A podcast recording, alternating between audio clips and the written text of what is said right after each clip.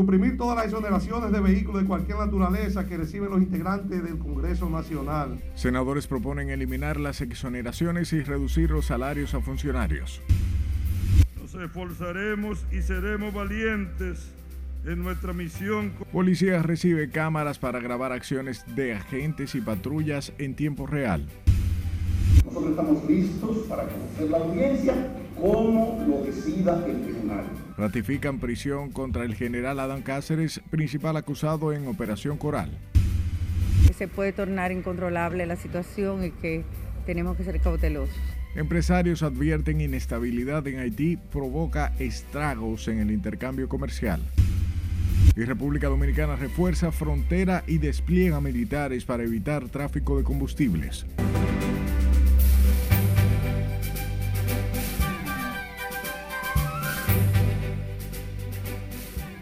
Hola de informarse, buenas noches y bienvenidos a esta sumisión estelar. Para mí, como siempre, un honor llevarles información. De inmediato comenzamos y lo hacemos con los senadores de distintos partidos políticos que firmaron una propuesta de ley en la que demandan eliminar las exenciones y exoneraciones otorgadas por el gobierno a fin de contribuir a mitigar el déficit presupuestario y evitar una eventual reforma fiscal. Jesús Camilo está en directo con detalles desde el Congreso Nacional. Buenas noches, Camilo. Muchas gracias, buenas noches. Con esta actitud solidaria por parte de los congresistas, afirman que buscan contribuir al bien colectivo en medio de la pandemia que ha dejado como consecuencia crisis económicas y reducción significativa en los ingresos del Estado. Se hace necesario que todos los sectores seamos solidarios. El proyecto de ley fue rubricado por 29 de 32 senadores con el objetivo de hacer ajustes impositivos y tributarios que permitan al gobierno cubrir el déficit presupuestario que arrastra el país. La iniciativa busca además reducir el gasto tributario para mejorar los ingresos del Estado y evitar el endeudamiento público. Suprimir todas las exoneraciones de vehículos de cualquier naturaleza que reciben los integrantes del Congreso Nacional, senadores y diputados suprimir todas las exoneraciones de vehículos de cualquier naturaleza que reciban los jueces de la Suprema Corte de Justicia, del Tribunal Constitucional, miembros del Ministerio Público y de los representantes del Servicio Exterior, asimismo también de algunas asociaciones que son beneficiadas de, esas exoneraciones. Ante las advertencias de diputados de incrementarse el salario si se elimina el barrilito, el senador Rogelio Genao le instó a contribuir en un esfuerzo colectivo en medio de la pandemia. Es una reforma eh, fiscal y tributaria que busca eliminar los gastos fiscales y tributarios del Estado y hacer innecesaria una reforma que, establezca nuevos impuestos o varíes las tasas eh, existentes. Sin embargo, diputados manifestaron su disposición de despojarse del Fondo de Asistencia Social. Si la mayoría de tanto de senadores como diputados está de acuerdo con el proyecto, nosotros estaremos de acuerdo. Yo he sido diputado tres veces. La primera vez que vine aquí no había exoneraciones. La segunda vez nos encontramos con eso. No hemos sido partícipes de esa legislación. La iniciativa de los senadores plantea además la regulación salarial del Estado a fin de que ningún funcionario tenga un sueldo mayor que el del presidente de la República. De aprobarse la normativa, quedarán derogadas las leyes 5796 sobre exoneraciones a legisladores, 15801 de incentivo turístico, entre otras legislaciones. Será mañana martes cuando los senadores pretenden depositar ante el hemiciclo el proyecto de ley lo que contribuiría, según explicaron, a mejorar los ingresos del gobierno sin afectar el bolsillo de los pobres. Es lo que tengo hasta el momento desde el Congreso Nacional. Ahora paso contigo al set de noticias. Gracias Camilo por las informaciones y sepa que los diputados oficialistas Omar Rojas y Amado Díaz apoyaron hoy la eliminación de las exoneraciones para importación de vehículos otorgados a los legisladores, aunque lo condicionan a que sean retiradas del presupuesto nacional todas las exoneraciones de cualquier tipo sin importar el sector beneficiado. Todas esas exoneraciones, todas las exenciones que le dan a todas las muchas instituciones privadas y, públicas, deben eliminarlas todas. ¿Usted está de acuerdo que se quite? Yo estoy de acuerdo. Si se la van a quitar a todas, que no la quiten a todas. Todas la de los empresarios, la de la iglesia, la de los legisladores, todas. Yo estoy de acuerdo con que se eliminen todo tipo de privilegios, pero como reitero, como las monjitas, todas. Los legisladores reconocen que el gobierno está en una situación difícil por la falta de recursos para sustentar el presupuesto del próximo año, pero consideran que los rectores deben iniciar por el sector empresarial con más de 200 millones en exenciones fiscales. Sepa que la policía recibió 500 car kits por parte del sistema de emergencias y seguridad 911 donde las actuaciones de los agentes serán grabadas a través de las cámaras de videos que se almacenarán hasta por 60 días. También las rutas de patrullas policiales estarán supervisadas en tiempo real desde un centro de monitoreo. Nos amplía Miguel de la Rosa. La entrega fue hecha por el coronel Randolfo Rijo, director del 911, al titular de la Policía Mayor General, Eduardo Alberto Ten con la finalidad de que puedan monitorear de manera efectiva la labor que realizan. Los nuevos equipos forman parte de los puntos anunciados por el presidente Abinader para la reforma policial. Estamos en un proceso de inicio de la reforma policial y debe ser un compromiso de todo el gobierno y de todos los dominicanos y dominicanas el poner, el poner nuestros esfuerzos y aportes necesarios para que la Policía Nacional alcance un mayor nivel de efectividad en la lucha contra la delincuencia. Los dispositivos de monitoreo cuentan con cámaras de alta definición con la capacidad de captar y monitorear imágenes en vivo. El director de la policía, tras agradecer la entrega, aseguró que servirán para mantener una institución más profesional. Nos esforzaremos y seremos valientes en nuestra misión constitucional de mantener el orden público y la paz social en nuestra amada República Dominicana. Los nuevos equipos dejarán evidencia de cualquier actuación irregular que cometa un agente debido a que estará siendo grabado en tiempo real. En el acto estuvieron presentes los ministros de la presidencia Lisandro Macarrulla y de Interior y Policía Jesús Vázquez, así como Servio Tulio Castaño Guzmán, coordinador de los trabajos de la reforma policial. Miguel de la Rosa, RNN. A propósito, el ministro de Interior y Policía aseguró que con las nuevas tecnologías que utilizará la Policía Nacional ayudará a mejorar la lucha contra la delincuencia y la criminalidad. Jesús Vázquez Martínez garantizó que estas iniciativas permitirán también tener un control de las actuaciones de los agentes policiales.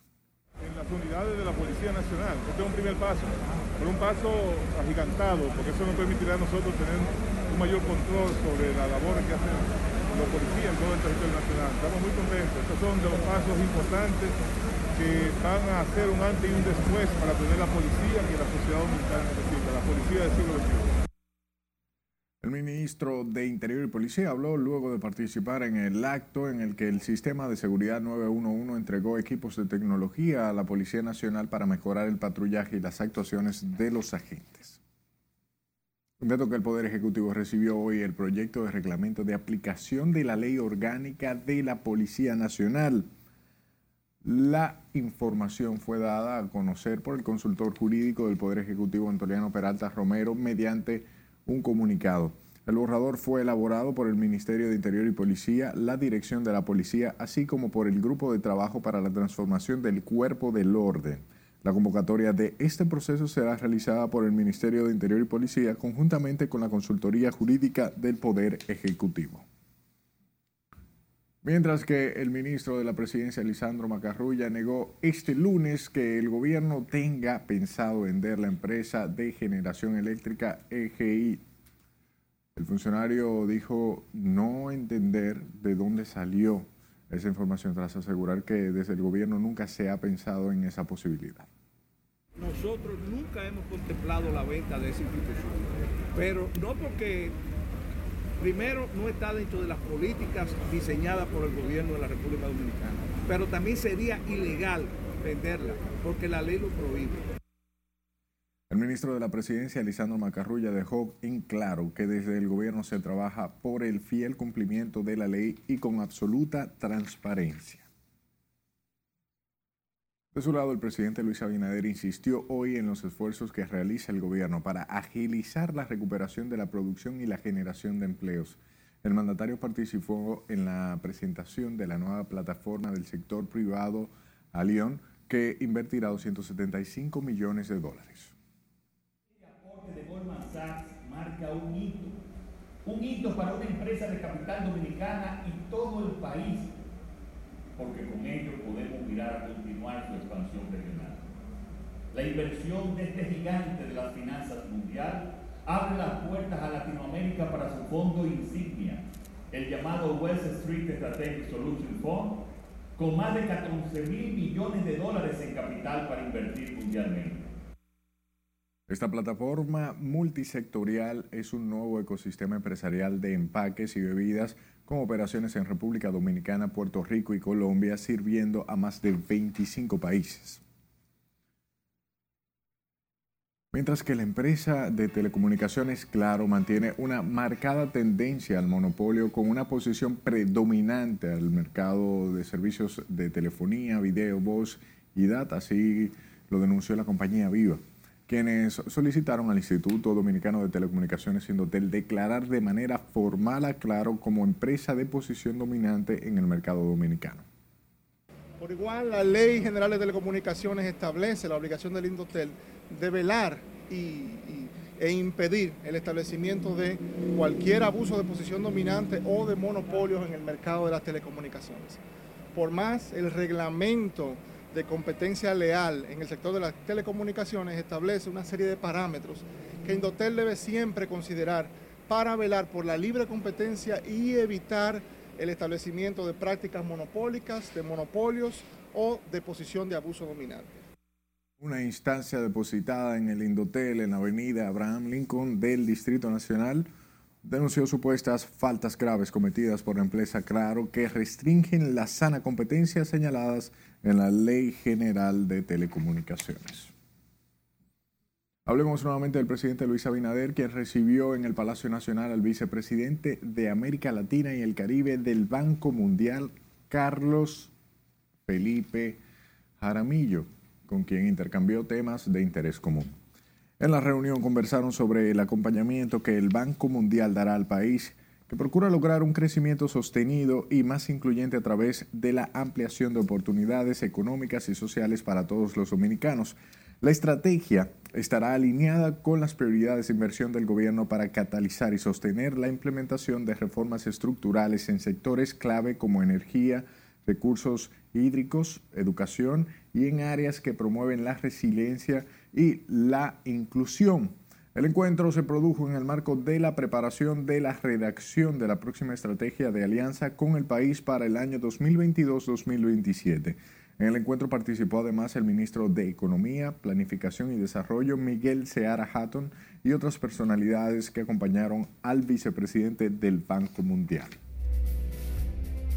Recuerde que puede ver en tiempo real nuestras emisiones en nuestra página web rnn.com.do, al igual que en la red social de su preferencia.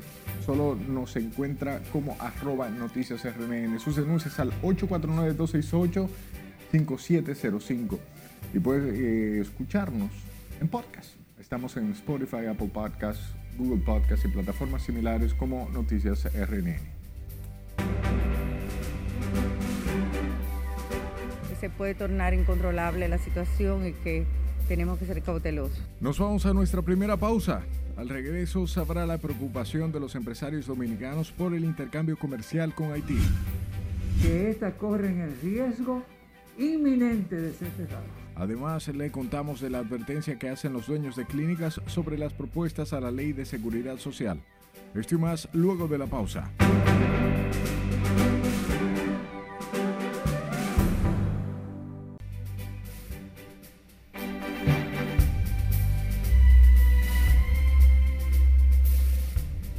Los habitantes de la capital de Haití se encuentran al borde del agotamiento debido a la escasez de combustible luego de haber resistido un sismo, el asesinato de su presidente, la violencia de las pandillas y secuestros masivos. Con esa información repasamos las principales informaciones internacionales con nuestro compañero, o más bien nuestra compañera, Catherine Guillén. Las interrupciones a la entrega de combustible durante más de dos semanas, provocadas por bloqueos de pandillas y secuestros de los conductores de camiones de gasolina, han llevado a los residentes de Puerto Príncipe a una búsqueda desesperada de gasolina y diésel. Los combustibles son usados ampliamente para hacer funcionar generadores, los cuales se requieren debido a que el sistema eléctrico del país es poco confiable. Las Naciones Unidas condenó este lunes la sistemática deportación en masa de migrantes y refugiados haitianos que sigue practicándose en Estados Unidos. El organismo insiste en que esas expulsiones colectivas constituye una violación de las normativas internacionales. Continuamos con el tema migratorio porque una nueva caravana conformada por unos 6.000 migrantes, en su mayoría de países centroamericanos y de Haití, retomó ayer su marcha por el estado de Chiapas, en el sur de México pero avanza a paso lento y bajo estrictas vigilancias de agentes de migración y de la Guardia Nacional. Pasamos a China porque el presidente Xi Jinping insistió en que ninguna potencia debe dictar el orden internacional, en velada advertencia a los Estados Unidos durante un discurso para conmemorar el 50 aniversario desde que República Popular de China ocupó su asiento en Naciones Unidas. El mandatario del gigante asiático dijo que lo que necesita el mundo es más cooperación regional y más mecanismos multilaterales efectivos. La coalición árabe liderada por Arabia Saudita, que interviene desde el 2015 en el Yemen, aseguró haber matado a 264 rebeldes hutíes en nuevos ataques aéreos en el oeste de Yemení, principal frente de batalla en el país por el control de la estratégica ciudad de Marib. Después de un mes de tensiones entre los componentes civiles castrenses del gobierno de Sudán, a raíz de una supuesta intentona golpista, los militares pusieron fin este lunes con un golpe de Estado al proceso de transición democrática en el país, que se inició en el 2019 tras la caída del dictador Omar al-Bashir. Y finalizamos este recorrido internacional con esta noticia. Una osa polar del zoológico de la ciudad de Yakut, en el lejano oriente ruso, le arrebató un dron al dueño del aparato en pleno vuelo. Según consta en una grabación compartida recientemente en las redes sociales, el animal inicialmente observó el intruso con curiosidad y luego lo derribó de un zarpazo. El dron fue recuperado posteriormente por los cuidadores, aunque ya en estado averiado. En las internacionales, Catherine Guillén. Retornamos con informaciones locales. La dirigencia empresarial e industrial del país está preocupada por las consecuencias que podría provocar en territorio dominicano la grave crisis política y social que sacude al vecino Haití, agudizado por la violencia criminal y la ola de secuestros. Con más detalles, Laura Lamar. Eh, definitivamente sí afectará. Sin embargo, las industrias se han mostrado resilientes. Los empresarios revelaron que además de los retrasos en el envío de las cargas hacia el vecino país, algunas industrias se niegan a realizar los transportes por el temor a que sean secuestrados sus choferes. El presidente lo que está es haciendo un llamado de cautela, que más que él, ¿quién más que él para saber la situación que está pasando el vecino Haití? El presidente es una persona muy informada y si él está haciendo ese llamado es porque realmente sabe que que se puede tornar incontrolable la situación y que tenemos que ser cautelosos. Dos choferes dominicanos permanecen secuestrados por bandas criminales en Haití. El presidente Luis Abinader recomendó a los dominicanos no cruzar la frontera. El, intercambio comercial realmente se verá afectado, pero no por esa alerta, sino por toda la situación que, ocurre en, Haití, en la medida que la inestabilidad política eh, y la situación de seguridad en el vecino país pues permita que vaya fluyendo el flujo de comercio. En realidad nuestro interés es que el país, Haití, progrese, eche para adelante, tenga eh, jurisdicción jurídica y eso es lo que estamos buscando, estabilidad. Sobre el tema opinó el jefe de la diplomacia dominicana, el canciller Roberto Álvarez. Bueno, es una alerta ante los secuestros que están ocurriendo en Haití es obvio que hay que tener mucho cuidado y eso es lo que ha hecho el presidente, ha llamado la atención a ellos y pidiéndole a los dominicanos que si no tienen motivo alguno de, para ir a Haití, que se abstengan de viajar allá. Como parte de los esfuerzos en busca de una solución a la crisis haitiana, el presidente Abinader, junto a otros mandatarios de la región, propuso el desarme de la población y la celebración de una cumbre. Laurila Mar, RNN. Y Elías Piña está afectada por la escasez de gasolina hace varios días, atribuida por los ciudadanos a la falta de combustible que afecta al vecino país Haití. Julio César Mateo con esta historia. de tres estaciones de combustible solo en una había disponible para la venta. Las autoridades tienen que ponerse más en esa porque los haitianos no pueden venir allá del combustible para después nosotros los dominicanos estar pasando trabajo. Porque en verdad el gobierno tiene que ponerse mano dura con eso.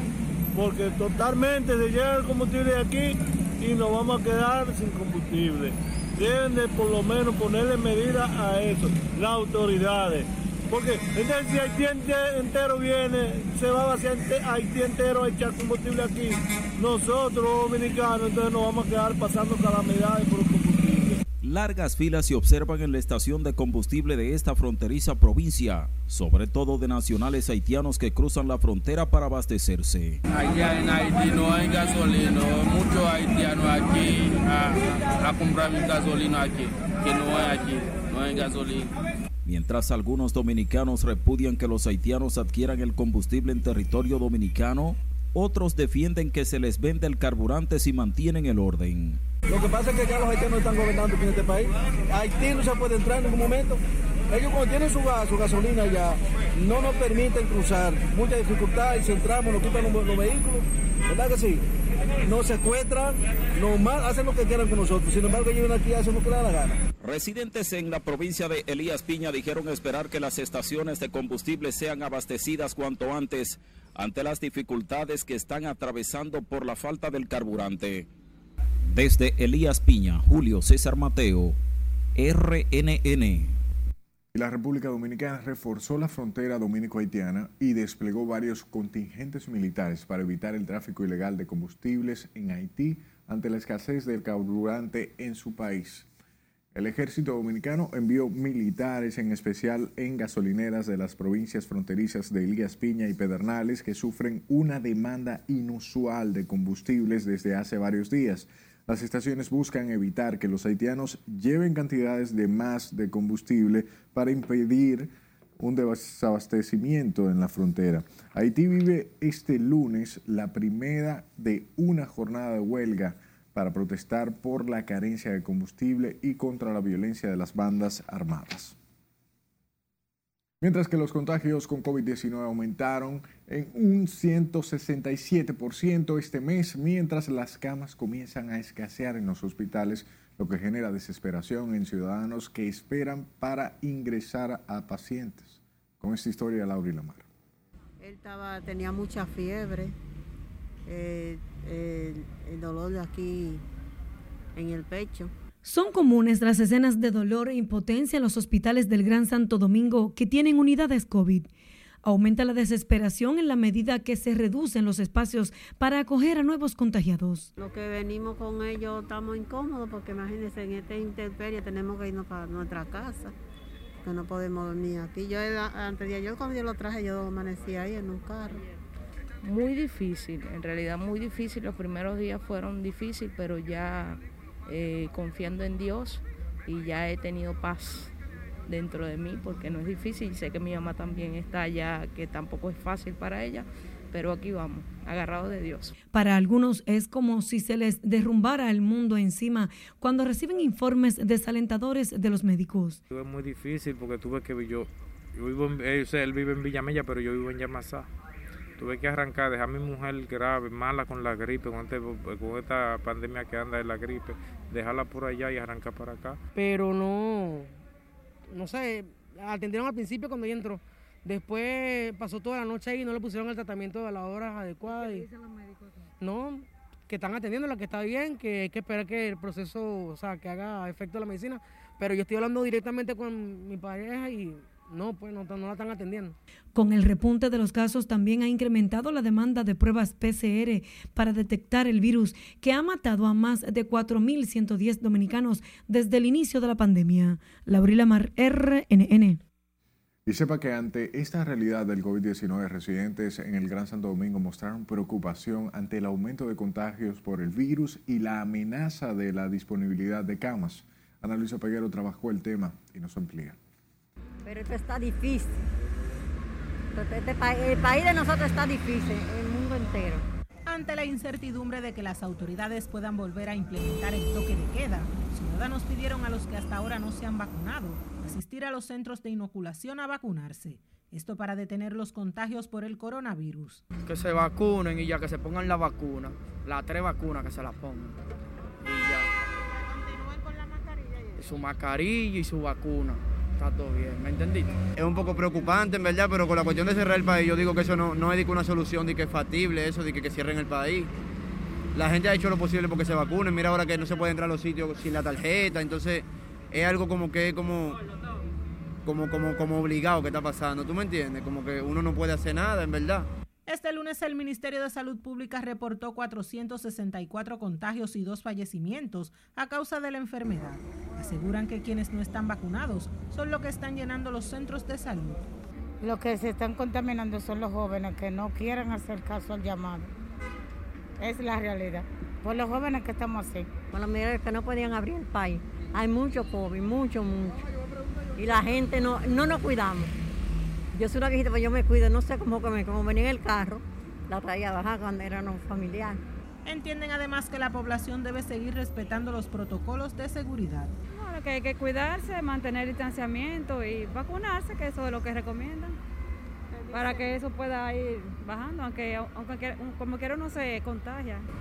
Si lo abren, la economía se va dinamizando más. Pues pero si comienzan los casos, no hay que cerrar nuevo otra vez.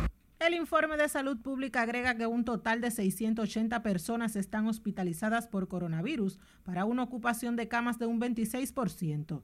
Por su lado, las unidades de cuidados intensivos están al 40% de su capacidad, mientras que el 31% de los ventiladores están en disponibilidad. Ana Luisa Peguero, RNN. A propósito del tema, dos personas fallecieron y 464 se contagiaron de la COVID-19 en las últimas 24 horas. Con los nuevos decesos, el total acumulado llegó a 4.110 y los contagiados totales a 376.736 desde el inicio de la pandemia. Hasta hoy son 5.742 los casos activos y 366.884 se han recuperado del virus.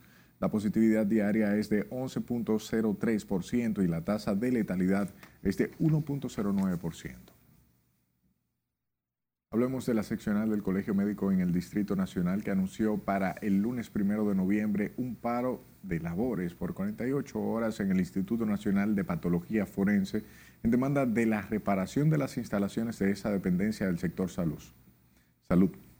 Jorge Zabalá consideró deplorables las condiciones en que funciona la institución dedicada al examen de los cadáveres por muertes violentas. Los médicos residentes no tienen dónde recibir docencia. Falta de instrumentos como tijeras, pinzas, sierras, camillas adecuadas, así como de equipo para procesar muestras, situación que conlleva un retraso desde semana, desde semana a meses para obtener un diagnóstico? Lo que nos dicen es que no hay presupuesto, pero tú ves las la notas de prensa y hay presupuesto para remodelar eh, el malecón, eh, la mella, y nosotros que somos una necesidad y que trabajamos los 365 días del año, no tenemos lo más mínimo los trabajos de remodelación de las instalaciones del Instituto de Patología tienen más de un año paralizados pese a la importancia que tiene para la salud de la población. Mientras que la Asociación de Clínicas Privadas advierte un posible cierre de estos centros de salud debido al déficit económico y las sanciones fijadas en las propuestas a la Ley de Seguridad Social para penalizar a médicos y centros involucrados en acciones dolosas. Con este reporte, Sileis Aquino queremos advertirle que éstas corren el riesgo inminente de ser cerradas. El sector salud enfrenta diversas dificultades que en esta ocasión tocan a las clínicas privadas. Es que los centros de salud privados denuncian atraviesan por una situación económica precaria. No se ha cumplido el mandato que ordena ajustar el costo económico a las clínicas de acuerdo con la inflación en salud determinada por el Banco Central de la República. Se suma la presión que dicen ejerce la Comisión Bicameral del Congreso Nacional por cambios en la ley sobre la responsabilidad de los propietarios de centros privados. Si un médico perteneciente a esa clínica es condenado judicialmente por un acto de violación, sexual u otro caso, los accionistas de esas clínicas irán también a prisión. Eso es inaudito. Este sería el tiro de gracia. En estas condiciones, las clínicas privadas nos veremos obligadas a cerrar. Parte del déficit económico lo arrastran las clínicas de la inversión que obligó la pandemia COVID. Las ARS no están cubriendo los medicamentos y ese tipo de cosas, y eso también eh, ha contribuido a, a que las clínicas no puedan seguir soportando esta situación. El gremio que agrupa los centros de salud privados apela a la sensatez y la intervención de las autoridades para mantener sus operaciones. Sila Disaquino, RNN. De igual forma, el Colegio de Bioanalistas amenaza con paralizar sus labores en demanda de incremento de salarios al personal encargado de laboratorio y supervisión. Rita Solís eh, también se queja de cancelaciones masivas y maltrato en algunas de las instituciones del sistema de salud estatal. Que por favor sean sensatos, porque los profesionales del laboratorio están atravesando una situación muy dura. Inclusive han cancelado, han cancelado profesionales enfermos de COVID, han cancelado profesionales sin ningún, sin ellos haber cometido ningún acto que se alegue esa cancelación. El Colegio de las Bioanalistas además pidió a las autoridades el nombramiento de más profesionales para suplir el déficit existente en los centros de salud del Estado. Conocer lo que sucede es simple. Vaya a nuestra página web rnn.com.de. Ahí tiene informaciones locales, internacionales, deportes, espectáculos, todo lo que necesita saber, hasta lo viral, a través de nuestras redes sociales, arroba noticias RNN sus denuncias al 849-268-5705. Puede escucharnos de igual manera en nuestro podcast. Estamos en Spotify, Apple Podcasts, Google Podcasts y plataformas similares como Noticias RNN. Y el tribunal simplemente se sujeta a la norma y lo que la norma. Nos separamos nuevamente. Al volver conocerá la decisión de un juez al pedimento del general Cáceres Silvestre que buscaba su libertad. No quisieron ni rechazar ni aprobar. También tendrá detalles del reinicio de la lucha por la entrega del 30% de los fondos de la AFP. Mantenga la sintonía. Esta es la emisión estelar de RNN.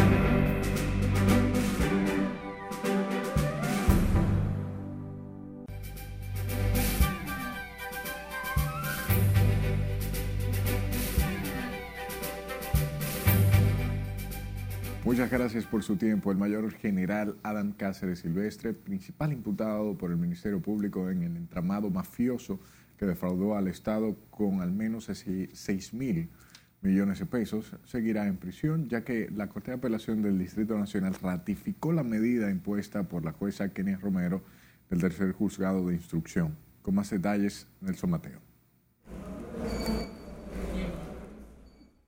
Señalado como la cabeza de un entramado de corrupción que develó la operación Coral, el mayor general Cáceres Silvestre apeló la decisión de la jueza del tercer tribunal colegiado que lo mantuvo bajo prisión preventiva. La Corte pidió a la defensa del imputado y al Ministerio Público decidir si permitirían o no la presencia de los periodistas en la audiencia.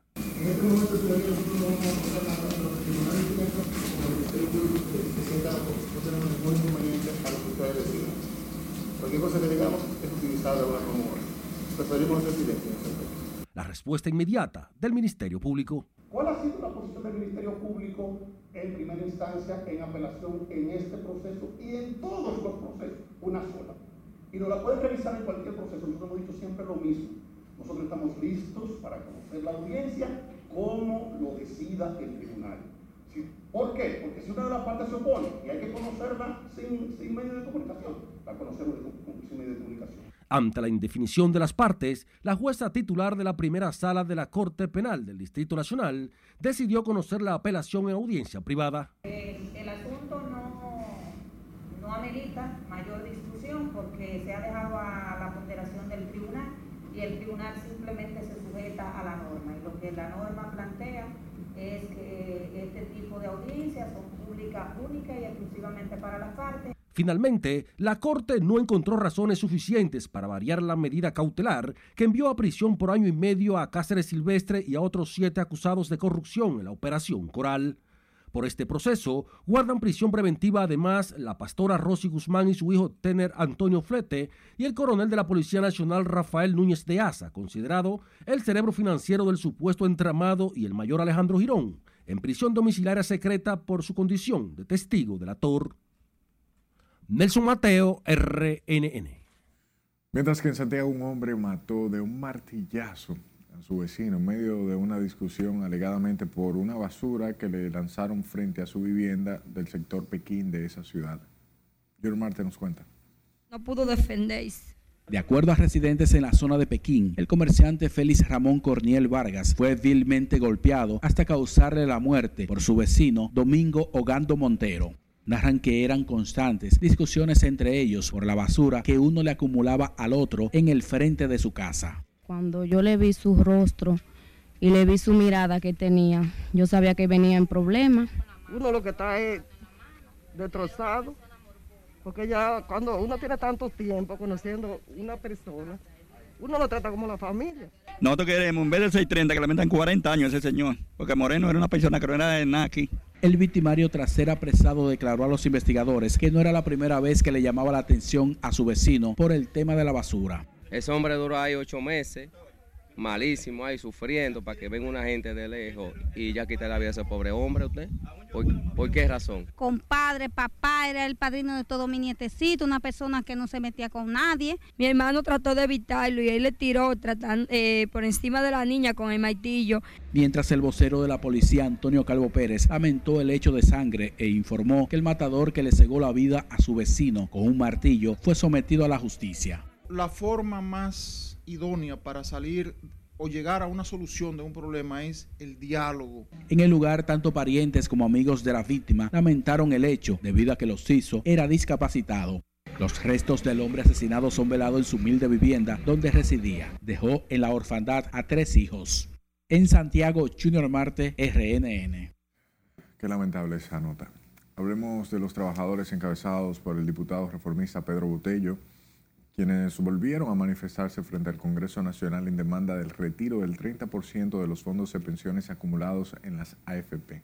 A las demandas también se sumaron otros diputados y el presidente del Colegio de Abogados, Miguel Solún Hernández, quienes solicitaron a la Cámara de Diputados colocar en la orden del día de este martes el proyecto de ley que exige la devolución de los fondos. De manera irresponsable, en la última sesión los diputados, estando presentes, no quisieron ni rechazar ni aprobar la modificación de agenda que tenía como objetivo el debate de esta propuesta legislativa. Son miles y miles de los casos de trabajadores envejecientes que están pasando hambre, que están siendo desalojados y ni siquiera ese dinero pueden ellos utilizar. Si se somete a votación en el hemiciclo, que es lo que queremos, tienen que salir los votos para que sea colocado en la agenda. Y no tan solo eso, para que sea aprobado el proyecto. Los manifestantes se declararon en vigilia permanente desde este lunes frente al Congreso Nacional para llamar la atención de que esos fondos de la AFP deben entregarse el 30% a los afiliados. De su lado, la Confederación Nacional de Trabajadores Dominicanos exhortó al ministro de Trabajo a convocar al Comité Nacional de Trabajo para discutir el aumento salarial del sector turismo insisten en que las discusiones para abordar el aumento salarial de los trabajadores del sector turístico deben iniciar cuanto antes. La mayoría de los hoteles donde tenemos sindicatos andan su ocupación en un 70 y un 72%, eh, lo que implica que indudablemente eh, el sector se ha recuperado. No así los trabajadores, no se han recuperado su economía porque la inflación que se ha acumulado ha golpeado de manera sensible a estos trabajadores y no ha habido una recompensa con un alza salarial. Los trabajadores advierten que realizarán movilizaciones en los hoteles y centros turísticos si no son atendidas sus demandas. Confusión y descontento han generado entre camioneros las restricciones a la movilidad en el Distrito Nacional dispuestas por la alcaldía y la Intran como parte de un plan piloto para eliminar la congestión vial. Scarlett Richardo con los detalles. Me levanté a las 4 de la mañana y estoy aquí desde las 8 de la mañana detenido. La medida sorprendió hoy a muchos conductores de camiones de carga pesada que la califican como injusta y discriminatoria. De acuerdo a la medida, los camioneros de 3 y 4 ejes no deben transitar por avenidas céntricas como la 27 de febrero y la George Washington. Esto trastornó a conductores que desconocían la información.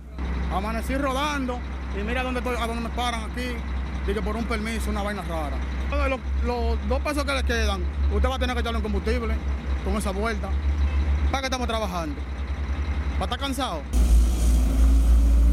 Los camioneros consideran arbitrario el proyecto piloto ideado por la Alcaldía del Distrito Nacional y el Intran. Que el tránsito no es los camioneros que lo tienen. Yo quisiera que usted hubiera visto los tapones que, habían, que hay hoy en esa capital y no así por los camioneros, son los carros. Entonces le quieren echar la culpa a los camioneros. Pero el problema no es el permiso. El permiso no es nada. Porque en Santiago se usa un permiso. Pero el permiso de Santiago es fácil. Este lunes, agentes de la DGCET supervisaron las distintas vías para constatar el cumplimiento de la restricción. El puerto de Jaina despacha 100 o 200 contenedores casi a diario. Con esta situación puede que no se despachen ni 5, porque nosotros los camioneros estamos parados aquí. El proceso dice, aquí dice muy, muy claro, por los 15 días. Él puede transitar lo que él quiera por los 15 días. Y, y según lo que establece, dice que el permiso es por carga. Por los camioneros de 3 y 4 ejes deberán usar vías alternas limitadas al norte por las avenidas Paseo de los Reyes Católicos y la República de Colombia, al oeste por la avenida Luperón y al este por el río Osama.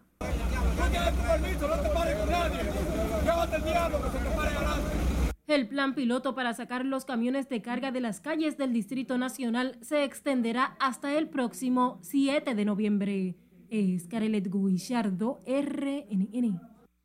Mientras que el Ministerio de Obras Públicas informó que a partir de este lunes y hasta este viernes llevará a cabo trabajos de mantenimiento y limpieza en los pasos a desnivel que incluye los túneles y elevados del Gran Santo Domingo. En todos los casos, los cierres tendrán efectividad a partir de las 10 de la noche hasta las 5 de la mañana del día siguiente. Los trabajos incluyen recogida de desechos sólidos, barrido y recogida de agregados, control de la melaza, revisión, reparación e instalación eléctrica. También serán sometidos a limpieza general del entorno, el drenaje, pintura, lavado a presión de muros eh, tipo New Jersey y barandas, entre otras. Y Aeropuertos Dominicanos Siglo XXI informó que sus operaciones en el Aeropuerto Internacional de las Américas fueron paralizadas momentáneamente, lo que ha generado retrasos en varios vuelos que fueron desviados a Punta Cana. Aerodón informó que el paro de las operaciones en el AILA se debió a que se detectó un bache en el pavimento de la pista de aterrizaje de la terminal. La entidad a través de un breve mensaje en su cuenta de Twitter dijo que el hueco fue producto de las intensas lluvias de los últimos días. Y los politólogos David Laos y Jesús Bueno consideran que la Junta Central Electoral debe endurecer sus acciones para detener la campaña proselitista a destiempo que mantienen varios partidos políticos. Reconocen las deficiencias de las leyes, sin embargo entienden sin sanciones los aspirantes a candidaturas y los partidos políticos no cesarán el, el laborantiarismo y este que se practica fuera del periodo fijado en las normativas. Debe eh, incrementar la sanción a los partidos políticos, como por ejemplo prohibirles su participación en el siguiente proceso electoral. Sí, tan drástica, porque es de la única manera que se podría cumplir eso. De, de, de, lo contrario, estaríamos entonces que en medio de esta pandemia, de la, el estrés que tiene la población dominicana, tendríamos entonces campañas a destiempo, eso sería demasiado para la población dominicana. Vemos que la Junta eh, tiene mucha responsabilidad y que debe tomar medidas oportunas, no debe esperar a que se le haga tarde. Los politólogos urgen la modificación de las leyes de régimen electoral y de partidos políticos para garantizar la participación igualitaria de todos los actores del sistema. Al menos dos de los partidos políticos mayoritarios tuvieron este fin de semana en las calles actos multitudinarios de juramentación de nuevos miembros. Ocupando el primer lugar del sistema financiero nacional. Nos vamos a nuestra última pausa. Al regresar le diremos cuántos años celebró hoy el Banco de Reservas y a cuánto ascienden sus activos. Para hacer efectivo el cierre o clausura de los sitios de disposición final que no cumplan con su proceso. Además tendrá detalles de la resolución de medio ambiente que busca eliminar los vertederos informales. Ya regresamos.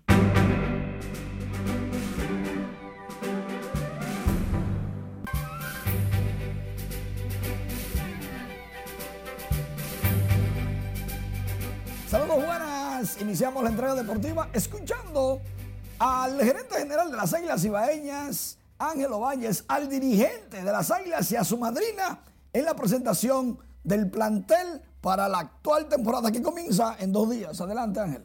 Muy confiado estoy de esa rotación abridora que tiene aquí tres piezas importantes, escuchando esta palabra. Y una equimaya que le encabeza nuestro guerrero, Joan Negrín, Joan Miller ese picheo tiene que resolver y yo confío en ustedes y todos nosotros también. Los veteranos de nuestro equipo encabezado por Juan Carlos Pérez, nuestro capitán Francisco, ese liderazgo, eh, impulsado por gente que se están integrando y, que tienen gran amor por esa camiseta. Y yo me atreví y me asusté porque lo dije. Yo dije que las Águilas iban a ganar seis juegos el campeonato, la serie final. Usted no sabe nada de eso, pero aquí lo que estábamos en esa rueda de prensa como no aceptaba, no, no habían fanáticos, no había nada, prensa. Y miren, Ovalle está bravo conmigo porque dije fue en 7. ¿Eh? Bravo conmigo porque fue en 7. Así que yo espero también, Ovalle, que 6, pero la Corona 23 viene para Santiago. Puedo decir que yo he sido parte de muchas de ellas. Desde bailar en las gradas como toda una chica aplaudir los hits más emocionantes del rey del hit, llegar temprano al estadio porque era Lima Time, el famoso Furcalazo, vivir las experiencias dentro del dogout, gracias a ese señor que está sentado ahí, el manager más ganador. De poder presenciar y sentir las vibras del debut de Manny Ramírez con un home run, hasta recibir la pelota de igualar el récord de más hits de la liga de quien es mi jugador favorito, Luis Polonia. Los campeonatos. Y bueno, señores, las Águilas Ibaeñas presentan un plantel y con confianza aseguran que van a volver a ganar la corona, van a repetir y será sería la número 23. Claro, los Tigres del Licey también andan detrás de la 23.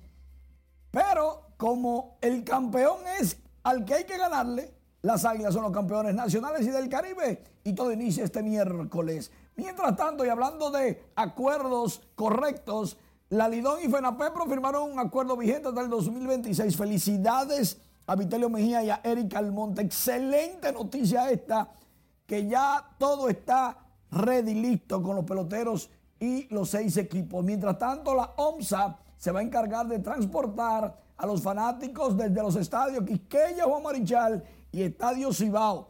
Los equipos tienen que darle a la OMSA una idea de para dónde van los fanáticos y la cantidad para poder lograr la cuestión. En las grandes ligas, Oliver Oli Marmol es el nuevo dirigente de los Cardenales de San Luis. El hombre que tenía tres años como coach de banca, asistente del saliente estratega, será el nuevo dominicano capataz en grandes ligas. Aplausos. Tiene 35 años, el más joven desde el 1951 para dirigir a los Cardenales y es el manager número 51 en la historia de este equipo de las grandes ligas. Así que Mármol, felicidades. ¡Ay! El presidente Luis Abinader y Stanley Marte cortaron la cinta en el acto de entrega del estadio de béisbol en Guanuma, remozadito, nítido. Aplauso también porque tenemos que masificar el deporte. Excelente. Juliana O'Neill, artista y diputada, hace el saque de honor antes del partido del fútbol femenino entre República Dominicana y Bolivia, que ganó eh, bueno, quedó empate, ganó el estadio y el deporte. Quedó empate 1 a 1, es amistoso ese juego. Can Anthony Towns en el medio tiempo había logrado 16 puntos, 8 rebotes. Terminó el juego con 32 puntos, 14 rebotes, 5 asistencias, pero perdió Minnesota el juego ante los Pelicanos 107 por 98. Muy buena asistencia en esa ocasión de Carl Anthony Towns. Chris Duarte de los Pacers de Indiana terminó con 18.5 rebotes en 33 minutos jugados, pero Milwaukee le ganó a Indiana 119 por 109. Ahí Giannis Antetokounmpo logró 30 puntos, 10 rebotes, 9 asistencias, 27 puntos para Chris Middleton. Dicho sea de paso, el hermano de Antetokounmpo de Giannis también estuvo, ah, le decía, tenis usados por Jordan en el 1982 costaron en una subasta nada más y nada menos que casi un millón y medio de dólares. Están gastados, están usados, autografiados por Jordan y fueron los primeros tenis antes de los Air, de los aéreos, de aquellos Serie 1, 2, 3, 4 que cuestan un dineral. Ya tú sabes. Con mucho dinero. Comienza la serie mundial este martes. Exactamente, por eso, en vez de decirte editor deportivo, te voy a decir, te voy a bautizar desde el día de hoy como predictor deportivo. ¿Oh, sí? Por las barridas. Por las barridas. La de 1999 Yankees versus, eh, tengo aquí uh, Bravos de Atlanta y la del 2005 que fue Medias Blancas con Astros de Houston. Está bien enterado, apunta a la otra barrida. ¿eh? Houston le gana a Atlanta fácil. Antes del domingo se acaba esto. Nos vemos. Ah, ya tú sabes, Manning. Hablemos de esto. No sé si sabe que el Banco de Reservas presenta activos por un valor de 829 mil millones de pesos. Esto se informó hoy por su administrador Samuel Pereira, quien dijo que este logro se suma a un extraordinario desempeño de las demás variadas o variables financieras. Pereira informó que a la fecha, el Banco de Reservas tiene más de 300 oficinas, 11.000 colaboradores y la más amplia red de cajeros automáticos. Millones de clientes en todas las regiones de la República, ocupando el primer lugar del sistema financiero nacional con el 36% de los activos de toda la banca múltiple. Todo esto ha sido posible por nuestro personal activo, que entrega cada momento lo mejor de sí a esta institución Samuel Pereira explicaba que Banreservas se fundó el 24 de octubre de 1941, seis oficinas y 100 colaboradores. El administrador habló tras encabezar una misa en la catedral por el 80 aniversario del Banco de Reservas. La directora de Administradoras de Subsidios Sociales, Digna Reynoso, encabezó varias mesas de socialización con el propósito de mejorar los servicios a las personas beneficiarias de los subsidios sociales. Tras escuchar las inquietudes y requerimientos, acordaron abordar las características de los segmentos poblacionales con mayor vulnerabilidad y pobreza que existen en comunidades del país. Durante un encuentro con representantes del Poder Legislativo, autoridades locales y beneficiarios, Digna Reynoso explicó los alcances y el funcionamiento del sistema a favor de los sectores más desposeídos. En tanto que el Ministerio de Medio Ambiente y Recursos Naturales emitió este lunes una resolución para regularizar los vertederos informales para así disminuir el daño al medio ambiente y los brotes de enfermedades. Esta medida fue dada a conocer luego de un levantamiento e insta a los propietarios y concesionarios responsables de esta operación presentar su plan de regularización en la Dirección de Servicios Ambientales. Se establece un plazo de dos años para hacer efectivo el cierre o clausura de los sitios de disposición final que no cumplan con su proceso de regularización ante este ministerio. Cuarto, los sectores priorizados para la aplicación de la presente resolución son los siguientes. Los sitios de disposición final con elevadas deficiencias e impactos ambientales y sociales significativos identificados en el levantamiento nacional realizado por el Ministerio de Medio Ambiente según el levantamiento, más del 70% de los municipios tiene su propio vertedero, lo que evidencia la necesidad de aumentar el comportamiento para reducir el número de basureros improvisados.